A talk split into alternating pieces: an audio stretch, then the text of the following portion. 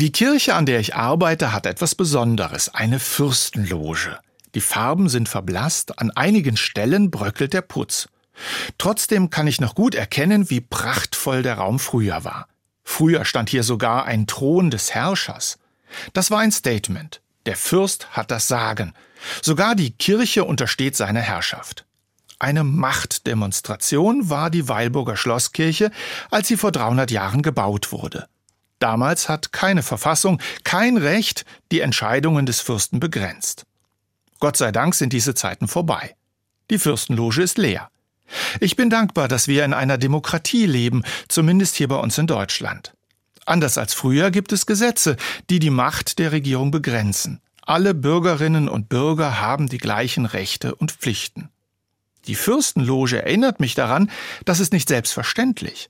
Es braucht den Einsatz aller Bürgerinnen und Bürger, damit Demokratie lebendig bleibt.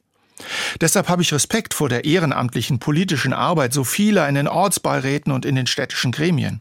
Ich diskutiere gerne mit, wenn es darum geht, was tut den Menschen gut hier in unserer Stadt und in unserem Land. Das geht nur miteinander und in Augenhöhe. Die Schlosskirche in Weilburg macht heute sichtbar, wie das Miteinander in Augenhöhe gelingt. Die Bänke sind im Kreis um den Altar angeordnet, wie bei einem Parlament. Wir sehen einander, wenn wir hier Gottesdienst feiern. So wird deutlich, alle Menschen sind gleich viel wert.